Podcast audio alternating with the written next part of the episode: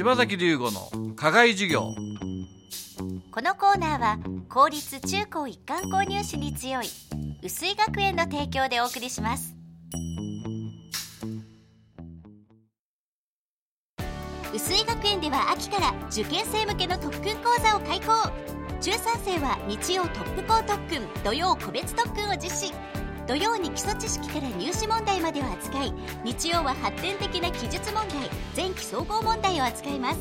小6生は中等土曜特訓を実施。長時間集中して入試類題に取り組みます。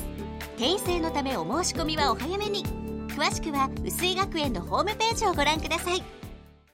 柴崎龍吾の課外授業。このコーナーは薄井学園の柴崎龍吾先生が群馬で頑張るさまざまな人たちに職業の多様性や働くことの意味喜びをインタビューしてラジオの前のあなたにお届けします。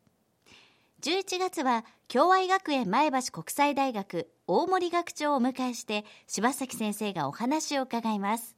まず先生出身どこなんですか？あ出身はあの宮城県の仙台。あ仙台ですか、はい、まあ親父はあの長野なんですけれど、はい、私は生まれも育ちも仙台、はい、専門は何ですか？専門はですね、うん、アメリカの文学でヘミングウェイの研究じゃないんですけどヘミングウェイなんです、はい、でその文学研究を今でももちろんそれが中心ですけれども、うんうん、それをやっていく中でそのジェンダー論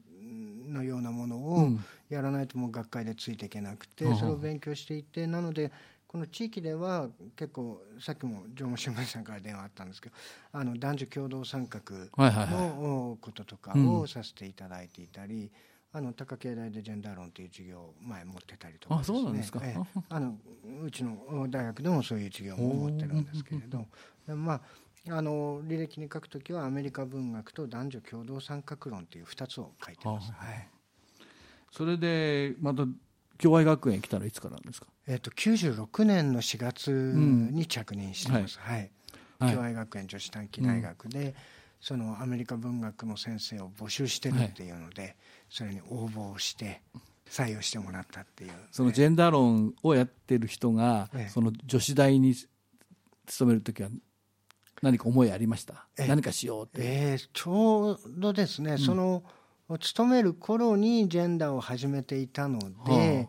はあ、あのー、まあ、女子大であるっていうことに関してのこう違和感っていうのはまだそんなに芽生えるあれではなかったんですけど、ただやっぱりそのゼミの中で文学を通して、その社会におけるその女性の課題であるとか、はい、そういったものを、まあ、女子学生たちと研究をし始めて、うん、自分も学生たちとそのジェンダーを学びながらあの学んできたっていうか、うんうん、まあ、そんな感じではありますね。一緒にまあやってきたようなとこがそうですそうです。あるわけですね。はい、はい、えー、っとあとまあ、その研究職普通大学の先生研究職ですよね、はい。うんうん、研究職から今度は今学長さんやられてるわけで、えー、大学経営という全く別分野ですよね、えーはい、そこの時はどんな思いでいやあのー、これあのそれこそ話すと長くなっちゃうんで、あれなんですけれども基本的にはその教職員から構成される学長候補者選考委員会っていうのが、まあ、それが選挙で選ばれて、その委員会が候補者として私を推薦した推薦して、で全教職員による信任投票を経て、まあ、あの信任されて、まあ、最終的には理事会が理事長の任命ですので。っていうことなんですけれどもなのでまあ正直に言うと私はその委員会に呼ばれた時に私を学長にするのはちょっと私の使い方を間違ってるんじゃないかと。あのもっとこ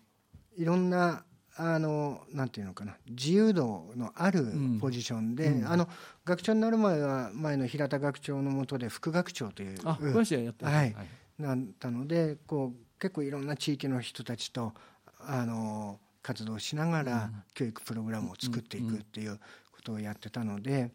そういうことをやらせた方がいいんじゃないかという話をしたんですけれども、うん。まあ、今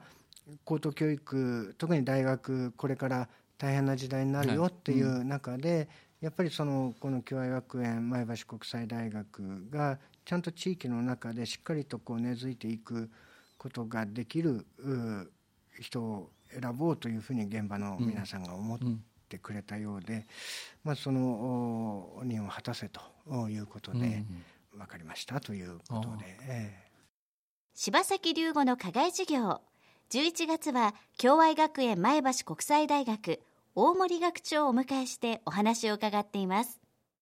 柴崎龍吾の課外授業。このコーナーは薄井学園の提供でお送りしました